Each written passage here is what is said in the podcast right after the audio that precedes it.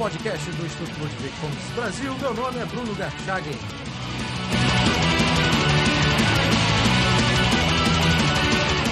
Hoje eu converso com Marcelo Faria, presidente do Instituto Liberal de São Paulo.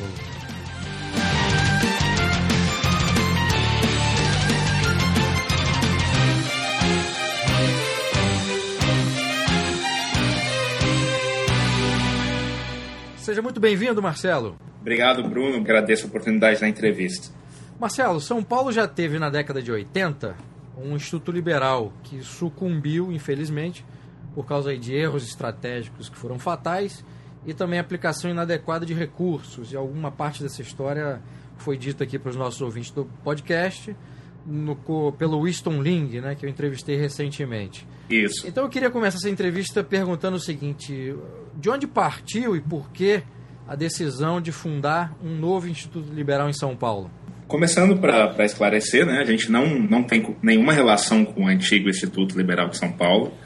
É, eu, inclusive, ouvi aquele podcast que você fez com o Winston e tive uma, uma conversa de duas, três horas com ele por Skype, exatamente para esclarecer e saber essa história do Instituto uh, Liberal Antigo né, de São Paulo, até para a gente não repetir os mesmos erros. A ideia surgiu porque acontece, a gente, a gente já está atuando, na verdade, há quase um ano, é, falando um pouco da nossa história, né, que são principalmente o núcleo duro aí do, do Instituto, eu, Renan e o Alexandre. Na verdade, a gente começou no meio das manifestações do ano passado em São Paulo. É, nós fomos os cabeças daquela manifestação com 40 mil pessoas contra a PEC 37. E, e aí, a partir disso, né, que a, a gente foi, teve a manifestação no sábado e na terça ou quarta-feira seguinte o Congresso votou a PEC 37 e derrubou o projeto. E aí, a partir disso, a gente teve. A gente falou: bom, nós precisamos continuar né, nessa, nessa mobilização, porque a gente quer um país melhor. A gente não estava na rua apenas para brincar de manifestante. Né? E a partir daí, a gente começou com a página, que muitos conhecem, que é Povo Brasileiro, que aí em menos de um ano, ela está tá completando quase um ano agora, chegando a 105 mil curtir, que é um, um crescimento muito bom em um ano. E no meio desse caminho a gente teve a ideia de falar, bom, a gente precisa difundir as ideias liberais, a gente não tem, a gente não tem base, né? As pessoas não sabem é, sobre liberalismo e, a gente pode tirar de nós mesmos, e é um outro tópico. É, a própria USP não dá essa base para os seus estudantes. É, e aí a gente teve essa ideia de difundir o liberalismo e a gente começou a atuar nisso já antes mesmo de divulgar o Instituto Liberal de São Paulo. Então, na verdade, o Instituto Liberal de São Paulo ele já existe aí há uns 4, 5 meses. Agora que a gente divulgou ele porque a gente está com uma estrutura melhor, né, escritório sendo, sendo reformado, que a gente alugou, enfim. E aí agora sim a gente tem o passo de divulgar o Instituto. Quer dizer, então o Instituto de São Paulo ele parte dessa experiência, pelo que eu entendi, sua, do Renan e do Alexandre, com o povo brasileiro e uma necessidade que vocês viram de ter um instituto para fazer essa defesa e divulgação das ideias da liberdade, é isso? Exato. É ao contrário dos outros institutos, né? Nós não viemos de um grupo de estudos. É, esse, é, esse é um diferencial. Nós viemos literalmente da rua. É, e aí depois nós fomos para a internet, porque os black blocs, enfim, mataram as manifestações e a gente pulou fora disso. Assim, na primeira manifestação com black blocs nós pulamos fora, porque não era isso que a gente queria. E a gente foi para a internet, começou essa divulgação, é, e depois começamos a colocar mais liberalismo na página, na Povo Brasileiro, e nós vimos que, que tem uma receptividade muito boa. É, mesmo as pessoas não entendendo muito bem, elas têm um interesse em conhecer mais. A gente coloca muito artigo, a gente comenta alguns tópicos e coloca um link do, link do próprio Mises ou do Liberzone que a gente tem agora. E a gente começou a divulgar cada vez mais. Né? A, a página ganhou uma parceria grande com é o Movimento contra a Corrupção, que divulga na página notícias da Folha Política, e aí a gente divulga algumas coisas da página da Povo Brasileiro na página deles também. Então isso acabou deixando o povo brasileiro funcionando meio em automático. E aí permitiu que a gente pudesse dar mais atenção para o Instituto. Antes da gente continuar com o Instituto Liberal de São Paulo, como é que nasce o, o, o povo brasileiro? Em que momento vocês se reúnem e decidem, ah, vamos criar uma página no Facebook, vamos desenvolver esse trabalho e depois isso vai culminar com, com, a, com a manifestação? Uh, na verdade, o que acontece? Para quem não, não sabia do, do histórico daquelas manifestações, que ocorreu? Ocorreu essa manifestação com 40 mil pessoas e dois dias depois a gente teve uma reunião com vários grupos né, que estavam liderando as manifestações em São Paulo para que todos se reunissem e formassem uma nova grande manifestação, porque a gente estava no meio da efervescência, né? E dentro dessa reunião, que não teve sucesso, porque cada um pensava de um jeito, tinha desde a União de Juventude, das Juventudes Socialistas até nós, é, a gente formou um núcleo ali dentro, que era a parte justamente jurídica da coisa, que era como derrubar a PEC 37, que não tinha caído ainda. E daí, desse núcleo jurídico, foi justamente eu, Renan e o Alexandre, e mais outras duas pessoas que a gente acabou acabaram saindo depois.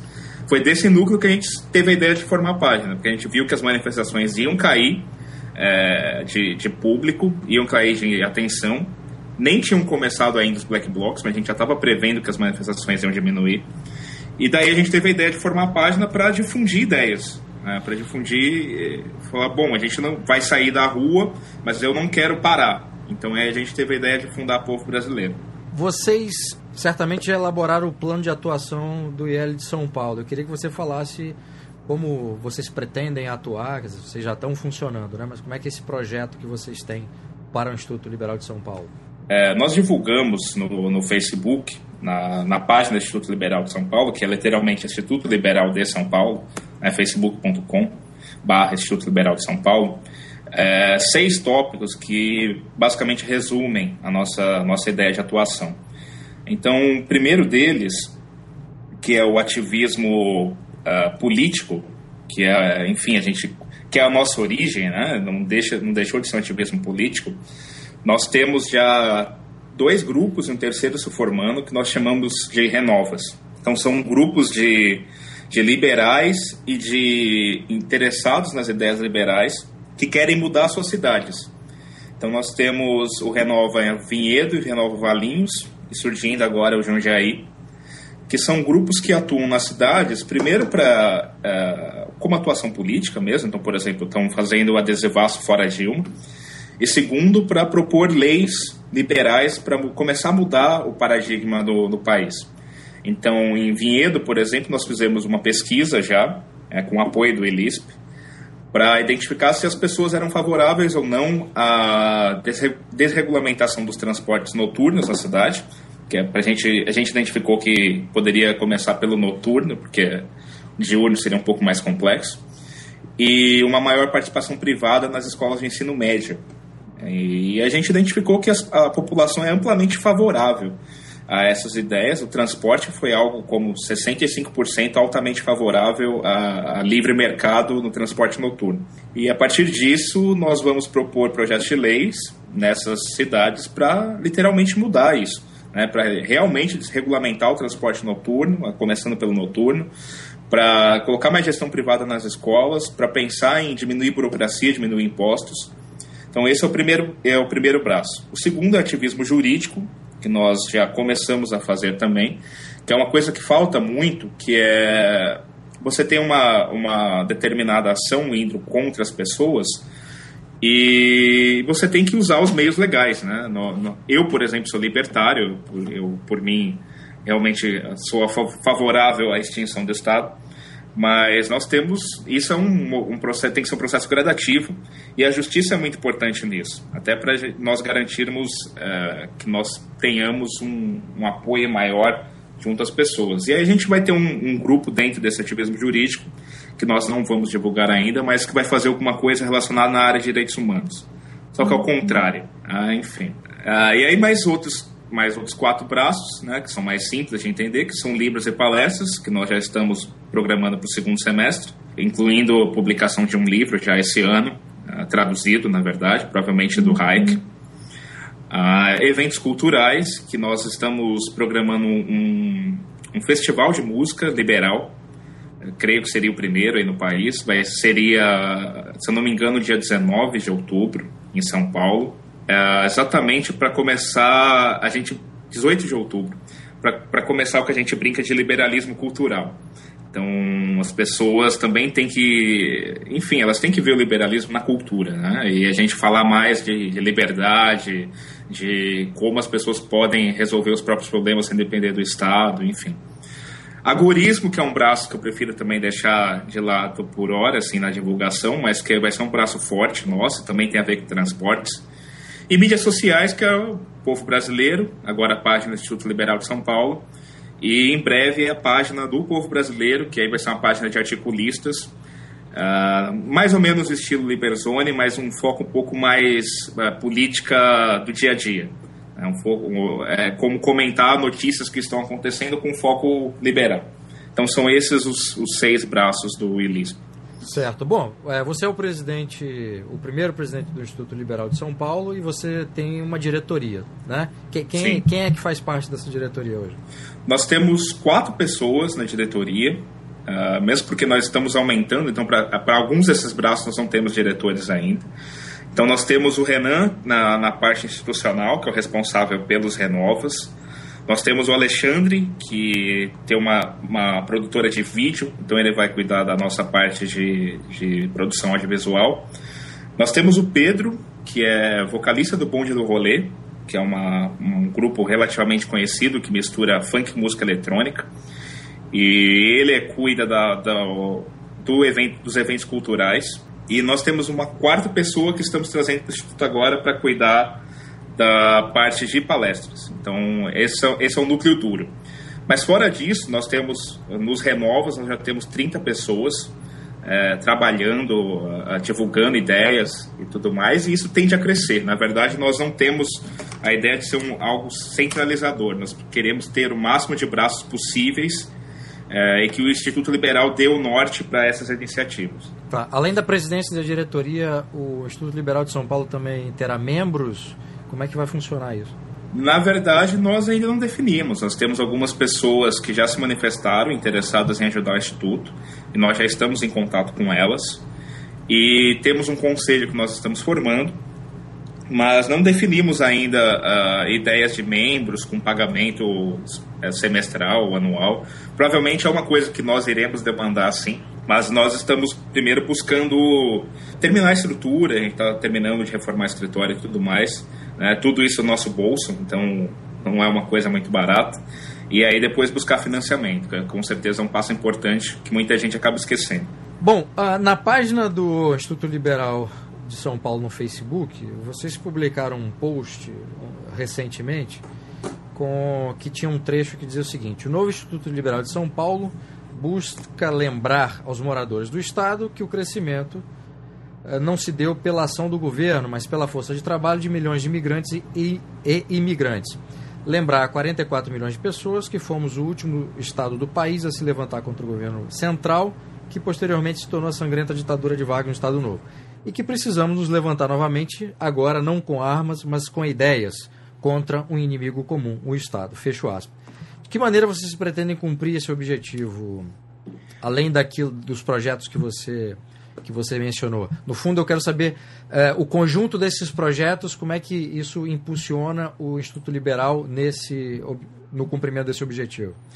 É, eu acho que os seis braços juntos com, com eles, eles combinam para esse objetivo, né? Uh, haveria um sétimo braço, que na verdade é, seria o principal para esse objetivo, que é mídia. Nós precisamos divulgar as ideias liberais, que as pessoas não vão, não vão ser contra algo que elas não sabem que podem ser contra. Né? Nós somos doutrinados aí desde, desde a infância, e eu, como eu estudei escola pública a vida inteira, sei muito bem disso, escola estadual, é, nós somos doutrinados a pensar que dependemos do Estado. É, então é, é, difícil né, você reunir pessoas para um objetivo comum se elas não conhecem. Né? Nós, dentro da USP, não, nunca, eu, como estudante de administração, quando eu estudava na USP, eu nunca ouvi falar sequer de mísseis. Então, as pessoas, você não pode condenar as pessoas porque elas não sabem disso. Então, a mídia é muito importante para isso. É, e essas, esses seis braços têm esse, esse, essa ideia de aparição em mídia. Então, a gente não adianta só fazer o trabalho bonito, mas a gente tem que aparecer, as pessoas têm que ter, tomar contato com essas ideias. E aí, o que está acontecendo agora em São Paulo, por exemplo, é exemplo disso. É, nós ganhamos aí, 300 curtis na página do Instituto Liberal de São Paulo, que, que está com 1.200 curtis em 7 dias, 8 dias. Ah, porque a gente começou a bater na greve dos metroviários de São Paulo, que estava acontecendo até agora há pouco. Ah, porque acontece, as pessoas viram que a, em São Paulo existem duas, dois tipos de modelos de metrô. Então, existe o metrô 100% estatal e existe o metrô da, com a, a controle privado, que é a linha 4, a linha amarela, que é, funciona perfeitamente bem, não entrou em greve, jamais entrou em greve e é muito superior aos outros. E a gente, nós começamos a comparar esses modelos e a receptividade foi muito boa. Nós vimos, é, acho que post, alguns posts chegaram a passar de 300 mil pessoas de alcance é, e as pessoas falando para privatizar o metrô inteiro. Então, isso começa, né? É, essa, essa, esses braços têm que com, competir de certa forma, né? O jurídico tem que dar mídia, depois a mídia social tem que dar mídia para que as pessoas tenham conhecimento das ideias liberais e passem a buscar isso. Né? Elas não vão buscar algo que elas não conhecem. É esse tipo de abordagem que vocês pretendem dar ao site? É, sim. O site, a ideia é que nós tenhamos colunistas uh, fixos, não, não variáveis, e que nós tenhamos uma abordagem, sim, de falar do dia a dia. Então, a, a questão agora, a que está acontecendo em São Paulo também, por exemplo, o problema da, do abastecimento de água. Então, nós temos que discutir por que, que, por que, que a Sabesp tem que ser controle estatal. Né? O Estado controla 50,35% da Sabesp, se eu não me engano.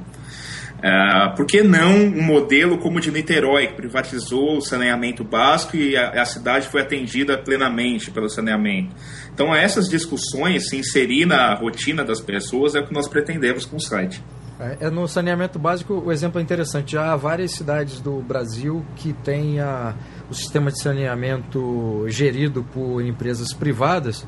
Na minha cidade, Cachoeiro Itapemirim, é um dos exemplos mais antigos que antes de ser privatizado ou concedido à iniciativa privada por um determinado período via contrato, o sistema era aquele sistema público municipal em forma de autarquia, uhum. muito ruim, faltava água de forma regular, os bairros mais afastados tinham um problema recorrente, isso quando tinha acesso à água, e depois que houve essa concessão à, à iniciativa privada, e acho que já está na segunda empresa segunda empresa privada nesse período, acho que já está 15 anos ou 20 anos por aí, próximo disso, 15 anos, não, não teve problema, todo o esgoto passou a ser é, canalizado e depois tratado, coisa que não Sim. havia antes, né?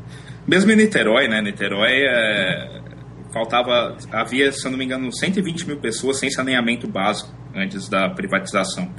E hoje em dia, é, a, a, a, privatização fez com que o saneamento básico atingisse toda a cidade. Porque é óbvio, né? uma empresa vai querer que o máximo de consumidores tenham o seu produto. Ela não é interessante para uma empresa de saneamento que as pessoas não tenham saneamento. É, quanto mais gente pagar por esse saneamento, melhor, maior o lucro dela. Então, são esses temas que nós precisamos inserir e isso também permite que você insira esses temas dentro de jornais. Então você pode muito bem fazer um artigo sobre o assunto e disparar para vários jornais, que é um trabalho que o Instituto Liberal Original, né, o do Rio de Janeiro, já faz, e que nós temos contato com o Roberto para um dia ajudá-los nisso, né? É, que é divulgar esses artigos no jornal. E aí cada vez mais pessoas vão tomar contato com as ideias liberais e ter interesse em ouvir falar de Mises, de Hayek, de Hofbauer, enfim, de, de, dos autores liberais. A última frase daquela citação que eu reproduzi aqui é justamente precisamos nos levantar novamente agora não com armas, mas com ideias contra o inimigo comum o Estado. É, você acha, Marcelo, que identificar o Estado como inimigo e combatê-lo é a maneira mais adequada de desenvolver o trabalho do IEL de São Paulo? É, nós acreditamos assim, nós temos uma visão muito realista, né? Ah, o que acontece? Nós não somos é, anarcocomunistas que acreditam em ação direta para derrubar o Estado. Isso não vai acontecer. O Estado não vai sair da economia de todos os setores do dia para a noite. É, só que nós precisamos ter ganhos, ganhos, é, enfim, progressivos, né? Como foi as telecomunicações. As telecomunicações foram privatizadas? Foram. Não foi o modelo ideal que um, um liberal defenderia, que seria a completa desestatização, como foi feito na, na Guatemala. Não foi, mas foi um avanço grande. Né? E é um avanço que agora se pode com certeza falar em: olha, já que já foi privatizado, por que não se desestatiza de vez? Né? Por que não se dá o próximo passo? Então, acho, acredito que nós precisamos fazer as pessoas enxergarem que muitos dos problemas delas são causados pelo Estado. Né? Como a questão da Sabesp foi causada, na nossa visão, por falta de investimento. É, não, houve, não houve interesse da Sabesp em investir mais para que o abastecimento seja, fosse garantido nos próximos anos. Né, que é uma, que uma empresa privada, obviamente, faria. Eu, eu não vou deixar de investir para ter o risco de não ter o meu produto para vender para os meus consumidores. Não faz sentido. Exato. É, então, nós precisamos que as pessoas enxerguem cada vez mais isso. É, enxergar que, que o SUS mata as pessoas, literalmente mata as pessoas, que a educação estatal mata o futuro de muitas pessoas, eu vi isso pessoalmente né, na minha vida toda, o Renan também, boa parte da vida dele, e que a solução está no, na iniciativa privada. E é uma coisa que nós salientamos muito, quando se fala em é, iniciativa privada, geralmente um pessoal mais à esquerda fala de grandes corporações, você é a favor do, dos barões do, do mercado. E nós salientamos que não, eu sou a favor do pequeno empresário, da ONG, da cooperativa, do indivíduo que quer abrir uma, uma escola, quer abrir uma clínica na casa dele. Nós somos a favor do, dos pequenos. Nós somos, é, é o que a gente tem que salientar e é um enfoque que a gente vai dar muito nisso, é que livre mercado é defender o pobre. Quem defende livre mercado defende que o pobre tenha mais oportunidade de subir. Isso é fundamental nós falarmos e a gente tem ideias, inclusive, de abrir escritório no meio da favela. Porque nós temos que levar, não adianta a gente ficar falando de é, livre mercado apenas para o cara da classe média da universidade. É fundamental, é fundamental. Mas o pobre precisa entender isso. E, a, e ele, ele é um, um, exemplo disso, né? O pobre é o maior exemplo que o pobre batalhador que pode subir na vida. Isso qualquer pobre gosta dessa, dessa história e há várias histórias pelo país sobre isso. Então, nós precisamos falar cada vez mais para as pessoas que, olha, o Estado é o seu inimigo. Você não pode abrir o seu negócio do jeito que você quer, porque a, a Anvisa vai chegar no dia seguinte e falar que você tem que mudar a geladeira. Uh, por exemplo, nós soubemos um caso em Fortaleza, de um restaurante conhecido na cidade, que a vigilância sanitária fez o restaurante gastar 150 mil reais em seis meses. Porque cada, a cada vistoria era uma mudança nova. Não, agora essa geladeira está fora da especificação, troca a geladeira. Agora o piso está fora de especificação, troca o piso. Agora a parede está com a cor errada, muda a cor da parede. É como, como, que o cara vai investir, né? Como que o cara vai produzir riqueza e vai atender seu consumidor com um Estado atrás dele, com a faca no pescoço dele? Então as pessoas precisam entender cada vez isso, cada vez mais isso. Eu acho que tem entendido cada vez mais pelo trabalho aí dos diversos institutos pelo país e diversos grupos de estudo.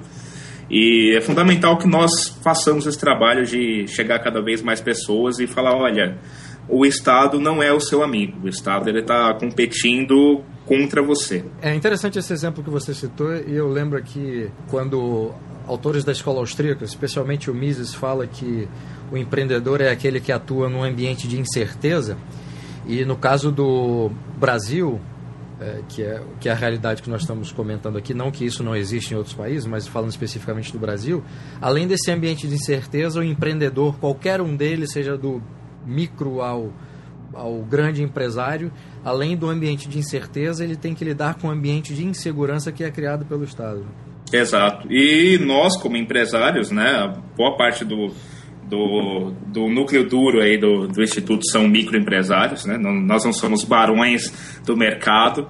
Uh, nós sabemos isso na pele, né? nós, nós, sabemos quanto, o quanto uma justiça trabalhista é danosa para as empresas, quanto ela impede as empresas de contratarem, porque uh, sempre 99,9% das ações são julgadas a favor do, do, do funcionário né? mesmo que ele não tenha razão, e isso faz uma empresa pensar 50 vezes antes de contratar alguém. É, nós sabemos quanta burocracia atrapalha as empresas, é, o quanto ó, essa miríade de impostos que nós temos e que mudam todos os dias, é, seja a regulamentação é, estadual, municipal ou federal, quanto isso atrapalha o, o, o empreendedor. E, na verdade, no Brasil, todo empreendedor ele vive, ele vive numa área cinza. Então, é impossível você estar 100% a favor, é, dentro da lei sempre. Não tem como. A, a, as regras mudam tanto você está sempre na área cinza para algum órgão do Estado, seja a Anvisa, seja a Receita Federal, seja a Prefeitura. Então sempre vai ter margem para que venha um fiscal de algum órgão para falar: olha, você tem que mudar isso, é, você tem que mudar aquilo. E é possível você empreender e gerar emprego num ambiente desse. A impressão que dá é que a lei ela é intencionalmente criminalizadora da, da atividade privada. É claro, é claro. É, é o controle estatal, é indireto. Né? Qualquer empresário ele é inimigo do Estado de dia para noite, se o Estado quiser. Se o Estado quiser, ele pode chegar na sua empresa e falar: olha, você esqueceu de declarar que 10 reais do, da coxinha que o seu empregado comprou na esquina e você deu dinheiro e eu vou te dar a multa de mil reais. É, é, isso, o Estado ele não atua a favor das pessoas e isso é importante nós salientarmos. Né? Os membros do Estado, que as pessoas é, costumam chamar de governo, né, os membros atuais do Estado, eles atuam a favor dos próprios interesses. Né? E você tem aí a, a famosa teoria da, da captura para falar isso mesmo para o caso de setores privatizados. Né? Não adianta você simplesmente privatizar e colocar uma agência de regulação para controlar, que essa agência vai ser capturada pelo próprio setor que ela deveria regular. É, nós temos exemplos de sobra disso no Brasil. Nós temos a Anatel, nós temos a, principalmente a ANAC. A ANAC é controlada pelas companhias aéreas. É, como que ela vai regular a companhia aérea se a, a TAM e a Gol é que dão as regras dentro da companhia da ANAC? Então, o único jeito de você é, resolver isso é desestatizar o setor, né? é extinguir a agência de regulação creio na, no caso da ANAC seria um pouco mais complicado, porque a ANAC também regula a, a como que eles dizem? Regula as linhas aéreas, né, no sentido a, a rota aérea de cada, de cada companhia, então seria um pouco mais complexo. Mas no caso da Anatel seria muito fácil, o setor já é privado, a única coisa que precisa, se precisa fazer é tirar o estado de vez do setor, é, é literalmente fechar a, a, a reguladora e permitir que o, que o setor, qualquer empresa abra, é, preste o serviço e compita em livre mercado, que é uma coisa que não acontece. Né? As pessoas não enxergam, por exemplo, e eu tenho um, um, exemplo da minha cidade natal, que é próxima a São Paulo, que existe apenas. É, é uma cidade a 40 quilômetros de São Paulo, chamada Ribeirão Pires, e existe apenas uma companhia de internet na cidade. E a outra, outra empresa de, de internet já instalou todo o cabeamento na cidade, mas ela não pode operar porque falta a assinatura do prefeito. Que beleza. E aí, aí todas as pessoas ficam reclamando com a empresa que monopoliza o serviço, em vez de reclamar com o prefeito. A culpa é do prefeito. E como você resolve isso? Tirando da mão do prefeito da Câmara a possibilidade de dizer, não, agora você pode entrar na minha cidade. Não, minha amiga, é um setor como outro qualquer. Não, tem, não preciso ter autorização da prefeitura para abrir uma, um, um prestador de serviço na cidade, porque eu tenho, por que, que eu tenho que ter autorização para abrir uma empresa de telefonia? É, e, as, e, isso nós precisamos falar para as pessoas que nem sempre a culpa é da empresa, muitas vezes a culpa é do Estado. É, e elas não enxergam muito isso e nem tem como enxergar, porque isso não é falado na mídia. A mídia, nós temos N exemplos aí de, de reportagens que demonizam os preços, os preços estão aumentando, é, teve reportagem na Globo um tempo atrás falando dos preços do mercado. Só que a, ela esquece que a culpa geralmente é do próprio Estado. O Estado que regulou o setor, fez os preços aumentarem, né, porque você diminuiu a concorrência, é uma questão básica de economia. E, e ela, ela nunca cita o outro lado, né, de, nunca cita o culpado. Né, fica parecendo como se a empresa é a culpada porque ela é má e ela aumenta os preços. É, e, enfim, é esse outro lado que nós precisamos levar para as pessoas cada vez mais. Você mencionou no início da sua, da sua resposta o problema dos impostos.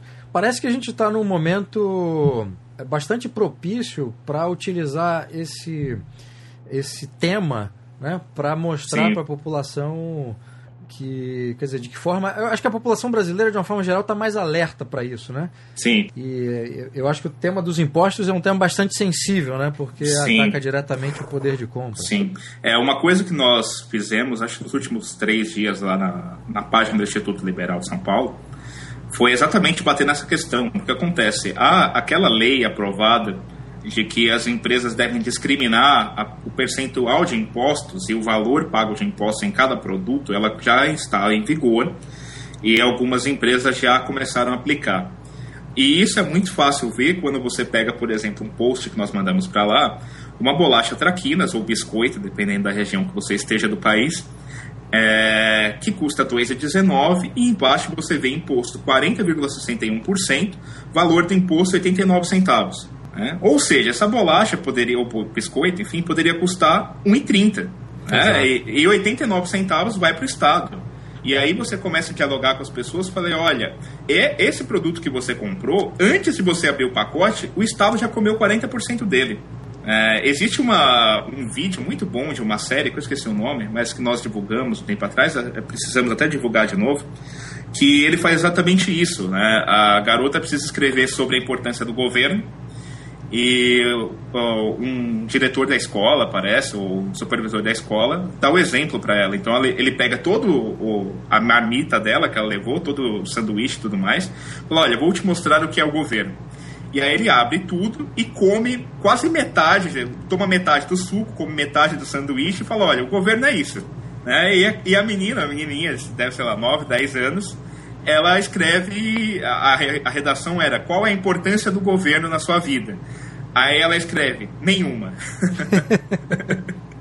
então é isso, as pessoas quando elas enxergam isso mais, elas começam a se revoltar mais. Então, seja nessa questão do imposto, que agora está ficando cada vez mais claro por causa dessa lei, seja nessa questão do metrô, que nós estávamos falando e batemos muito nos últimos dias, falou, olha, olha a diferença da linha amarela, que é privada, e ela nem é 100% privada, não, a, a a, a perfuração da linha, a construção das estações, se não me engano, foi feita com dinheiro estatal, uma parceria público-privada.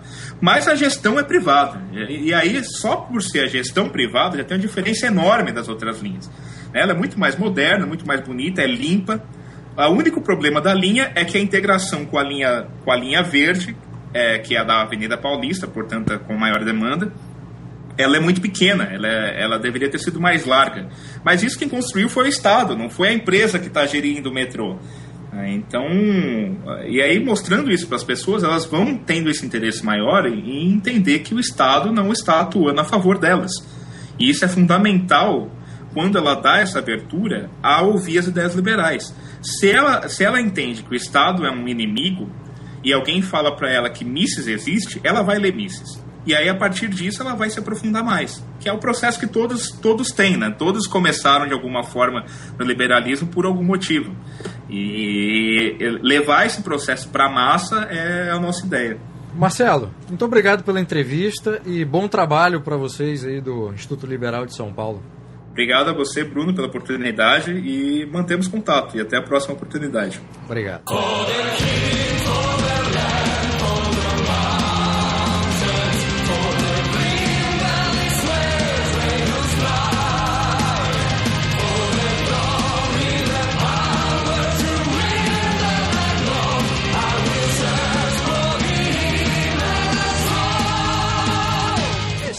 podcast do Instituto Ludwig Gomes Brasil. Meu nome é Bruno Garchagen.